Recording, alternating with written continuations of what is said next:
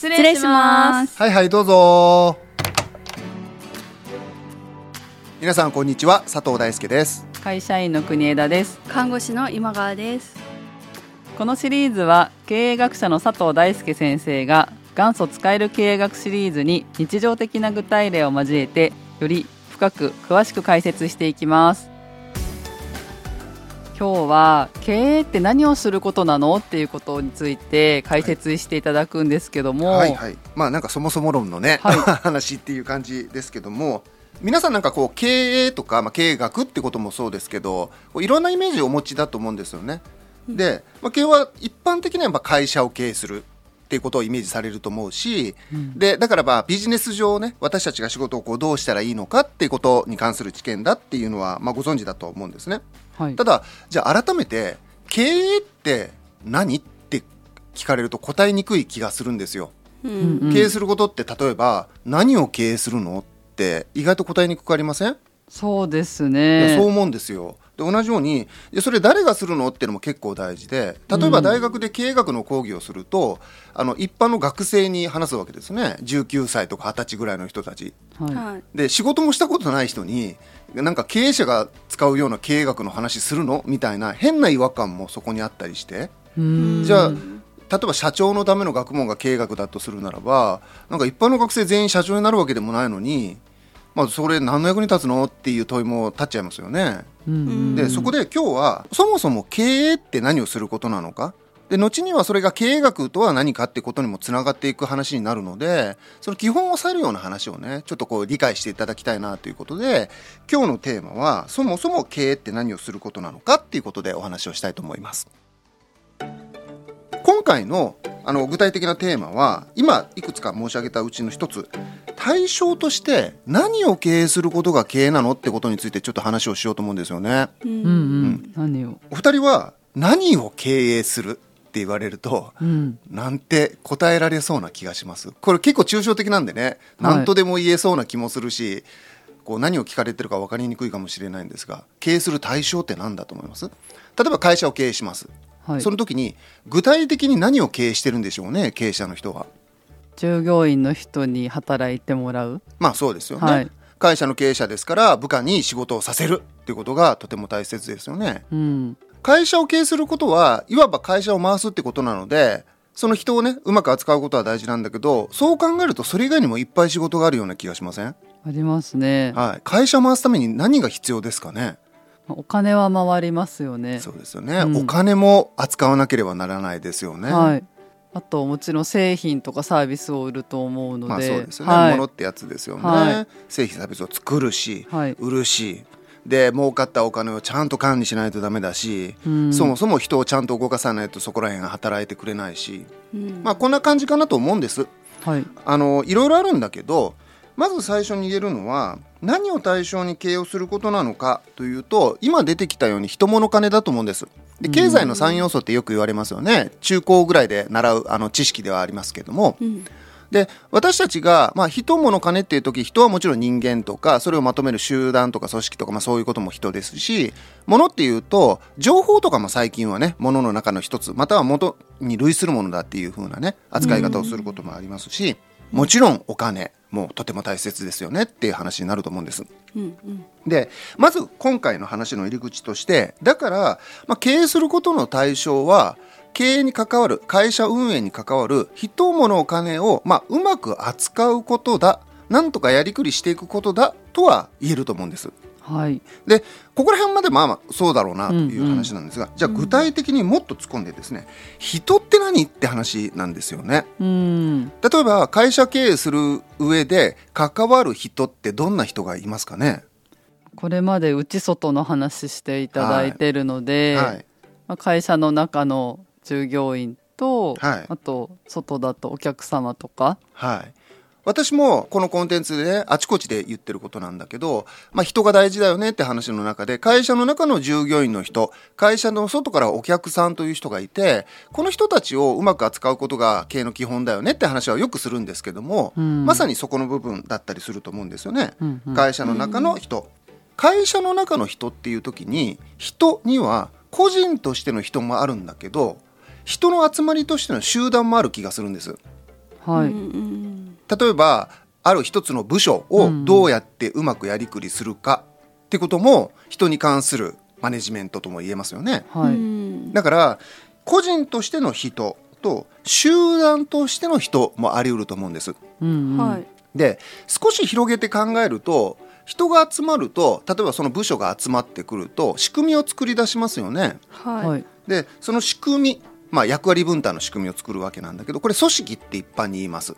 うんはいでこの組織も結局は人そのものではないけど人を束ねているものというふうに言うことができるわけでこれをうまくやりくりすることも人をなんとかやりくりするっていうことの一端であるわけですよね。うんでそうすると組織をどう作るかとかその構造や役割分担をどういうふうにやっていくかとか人々が働きやすい状況をどう作っていくかという組織論、まあ、組織を考えることもやっぱり人を対象とした、まあ、経営っていうふうに言えるような気がするんです。うん。はい。でそうすると会社の中の人が大事だよっていうふうなあの話を先ほどしましたがその会社の中の人って誰かというとまず個人集団、そして組織。大体このぐらいの3つのレベルが言えるような気がするんですよね。はい。ですからそれぞれ人会社の中の個人集団組織をどうしたらいいかを考えることを経営を考えるっていうことになると思うんです。ううん。んこう考えると経営ってめちゃくちゃ広いですよねっていうのがすぐ分かっていただけると思うんです。やることいっぱいありますね。そうなんですよ一人の人を動かすだけでも結構考えることいっぱいあるじゃないですか。にもかかわらず今度は集団としてどうやって動かしたらあいつら頑張ってくれるかなってこととか、うん組織全体の調整とかを考えるのはどうしたらいいかなとか組織ですね、んっていうこととかこれ全部経営する人が考えなきゃなんないと。そうすると経営って結構大変ですよねっていうのが見えてくると。はい。しかもですよ今内向きの話しかしてないんです、うんうんうん。今度はさっきも言っていただいたように外にも人がいるわけですよね。ですね。で外にも人がいるっていう時の人の代表格はお客さんですがお客さんも例えば一般的なイメージで言うと個人としてのお客さんがいますよね。はい。例えばうちの商品をある特定の消費者の方が買ってくださるっていうことがあるわけでこれは個人としてのお客さん。だけど同時に例えばライバルと戦うっていう競合製品をうまくやりくりすることを考える上でライバル企業をどうやって出し抜くかってことも考えますよね。うんそうですよね。でライバル企業っていうのは当たり前ですが人の集まりです。うん例えばあそこはどんな戦略を練ってどういうふうに考えてるかなっていうのはその人たちをどうやって出し抜くかなということを考えることになるので、うんその人たちをどうやっていなすかまたは出し抜くかってことを考えるわけで、うんこの人たちをどう扱っていけばいいのかも戦略上とても大切って話になります。うんそうすると会社の外にある人というのは一つはお客さんとしての顧客。はい。でもう一つは競合企業などの企業、まあ、ライバル企業ですね、もう人っていうふうにこう扱って考えなければならないことになるというふうに、はい。広く言えばそういうふうになると思うんですね。うん。でしかもライバルだけではないんですよ。他企業って。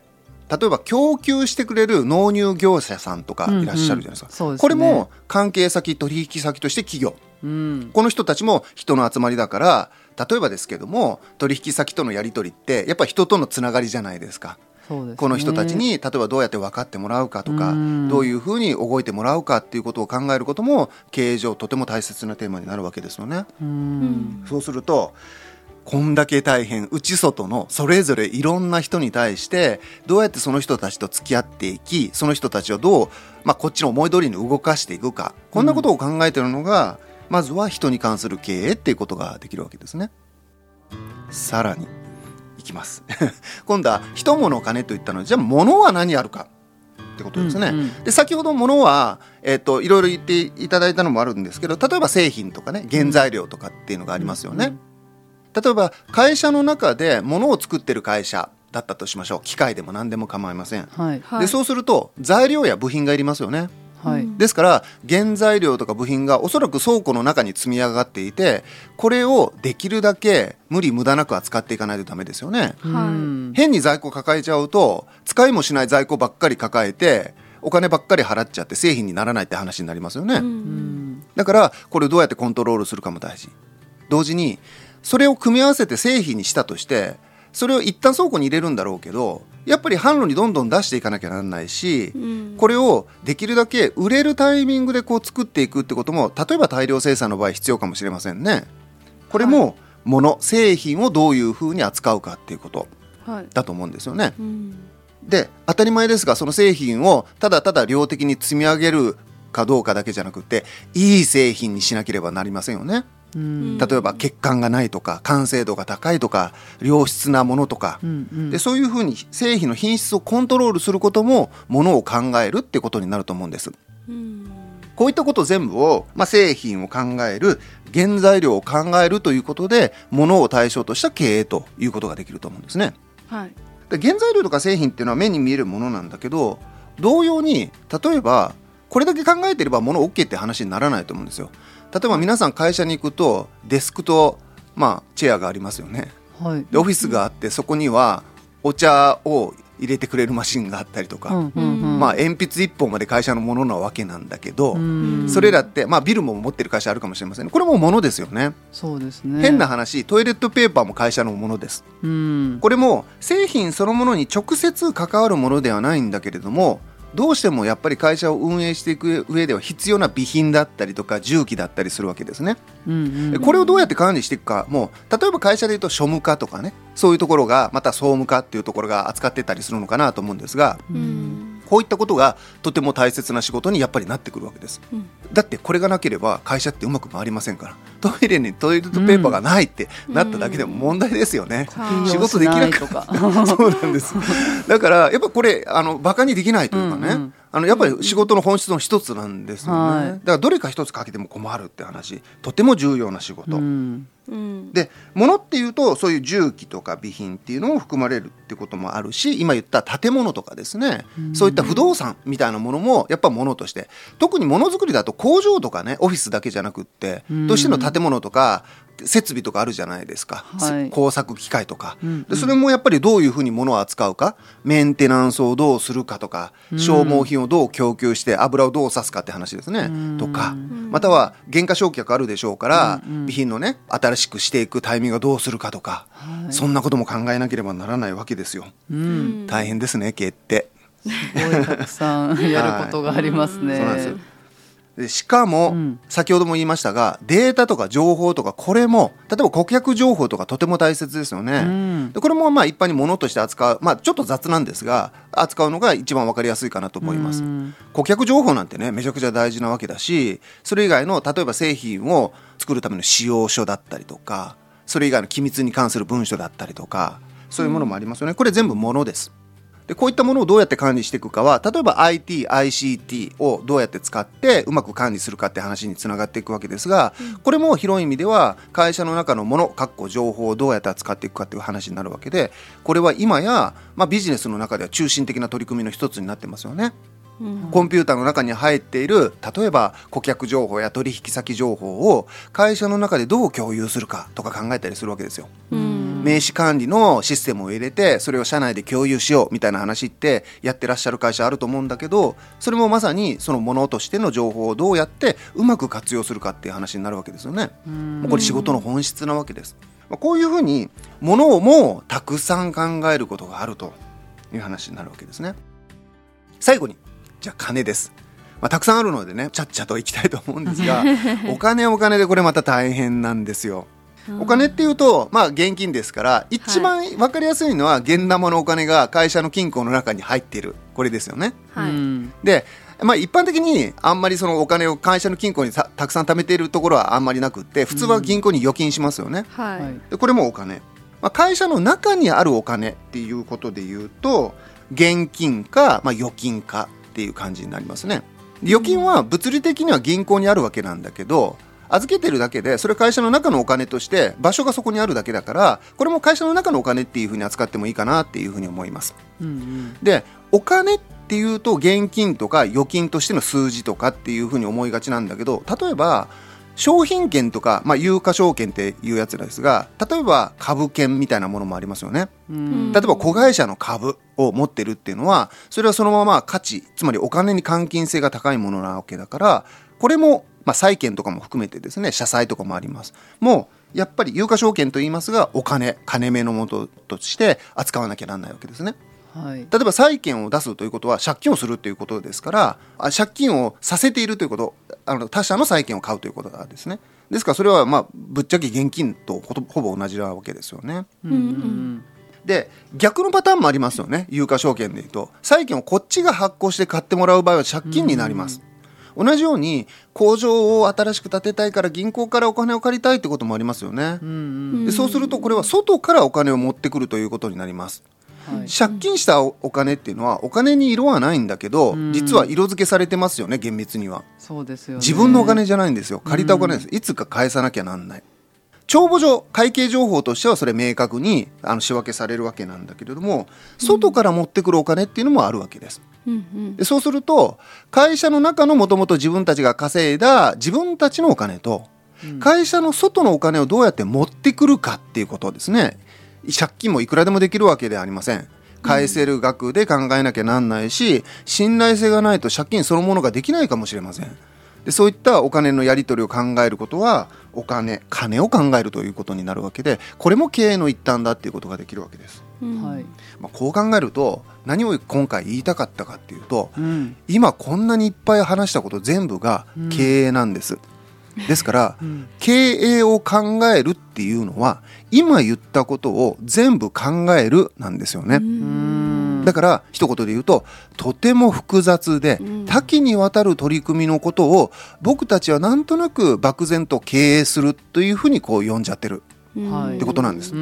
ですからこれに基づいて私学生にもよく言うんですけどうん。だから経営を学ぼうと思うとうん。浅く広くたくさんいろんなことを知ってないとダメですよっていう話をします。例えば俺お金の計算すごい得意なんだよねだけど人の扱い全然ダメなんだよねという経営者ってうん。ちょっと困りもんだと思いません？確かに。うん。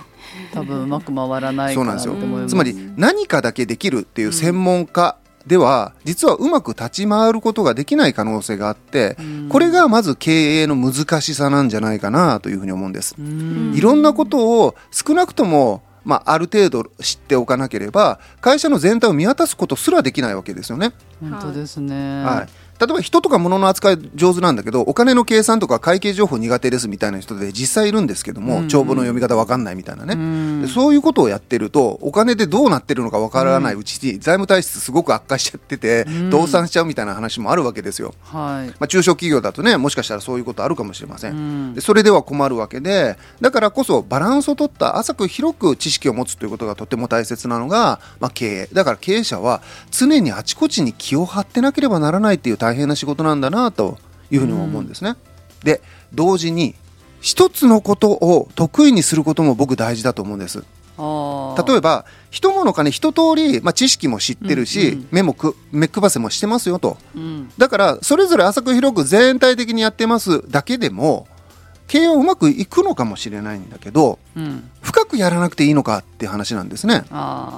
で経営はライバルとの戦いですからやはり例えば人の扱いだったりとかお金の扱いそれなりにこだわって深く検討した戦略を立てる必要がある場合もあって自分一人がどの部分が得意なのかを持つことがとても大切だとも思うんです。じゃないと浅く広く勉強してるだけだったらまあ誰でもできるっちゃできることになっちゃうわけじゃないですか。だけど私は例えば人のマネジメントは強みだよとか、何らかのスペシャリスト意識がないと実は経営って学びきれないんですよね。だから経営者の人を見たらわかると思うんですけどあの人人の掌握すごく得意だよねとか、あの人たちは財務につあ強いからお金は戦略上すごくうちの会社強くなるよねとか、はいはい。まあ、そういった強みみたいなものを作ることって会社ってあるし一般的によくあのあると思うんですね。はい。まさにその強みを作るのもどれかを選ぶのは人物金なのかなという感じ。で人物金のうち、まあ、先ほどから言ったようにじゃあ内向きの人が強いのかとか外向きのお金が強いのかとかいろいろ細分化できるわけなんだけど、うん。そういった自社の強みを考える上でも今たくさん言ったうちのどれを強みとしてやっていこうと思うのかっていう、まあ、戦略を考える上でも参考になるところなのかなっていうふうに思うんですね。うん。まとめると内外に人物金があってこれらを全てまず広く知り目配せをしながらうまくやりくりしていくことが経営なんだ。だからとても大変ですよね。うんただ、全体を見つつもやはりここが強みだを作っていくことによって自社の、ま、強みを作っていくこと。これが、ま、経営のもう一つの、ま、姿というか取り組みになる。まあ、ここら辺が経営って何っていうことの、ま、内実に当たるのかなっていうことをちょっと整理したくってこんなお話をしたという感じですね。強みみたいなものをこう持つっていう話はおそらく多分中小企業を想定した時の話になると思うんですね。そうですね、うん。だから例えば組織が大きくなってくるとその経営者が一人というよりは例えばうんチームでやるようになることってあると思うんですよ。はい。まあ、うん。社長だけじゃなくて専務ができて常務ができてとかそういうことですね、はい。で役員の人たちが複数名でなるとよくあるように例えば会計担当の役員とか、うん。まあ、何々担当っていうのが作ることができるようになると思うんですね。人担当、お金担当、うん。物担当の役員というように役割分担をしていくことができるようになるんだけど、ん。それをするのもまさに今言った話の延長線上なんですよね。はい。すべてオールマイティに一人でやるのは難しいんだけどそれぞれの得意のトップを作っちゃうっていうやり方。うん。でそれを総括するのが、まあ、社長っていう風な感じにしてしまって、うんそれぞれのお金のことに関してはとても得意な人をじゃあお金部門のトップにしちゃおうみたいなやり方をこうするわけですね。うん。ですから例えばよく CFO とかね、まあ、例えば CIO とかなんかいろいろあるじゃないですか、はい。CEO 以外にも。うんうんであれってどういう風に作るんだろうっていう風に謎に思ったことありません？思います、はい、でなんかいろいろ作ってんなみたいなね、うんうん。でそれはいろいろ作ってると思うんですよ。その会社が直面する課題感みたいなものに合わせてね、はい。だけど基本の考え方は今言った分業なんですよね。人物金でそれぞれオールマイティにできる人っていうのがいないわけだからそれぞれの得意分野を持つ人たちをそのトップに据えていくっていう役割分担の仕方が、まあ、基本になるのかなっていう、うん。でさらにそこから細かくするとなんかいろいろ例えばその情報担当とか知識担当とかうん。いろいろ細かいのは出てくると思うんですけども基本はやっぱり人物金の大きく対象によってその専門家を抱えていくようなトップチームを作るっていうかまあこれがあの今あるその役員のチームみたいなところですよね。うんうん。になってるのかなっていうふうな感じはしますよね。先生はい。次回は誰が経営するのかっていうお話に入っていきますね、はいあの今回ね何を対象に経営することが経営なの？みたいなことをちょっとねたくさんあるんだぞってことで細かく少し紹介をしたんですが、はい。はい実はなんとなくこの話をする上で経営者が経営してるよねっていう文脈で話をしました、うんうん。とはい。ころが実は本当に経営してるのって経営者なの？経営者だけなのって疑問って実はあるんですよ、はい。うんでそこら辺についてねちょっと詳しく次回はお話をしていきたいというふうに思います。はいはいでは先生お疲れ様でした。はいお疲れ様でした。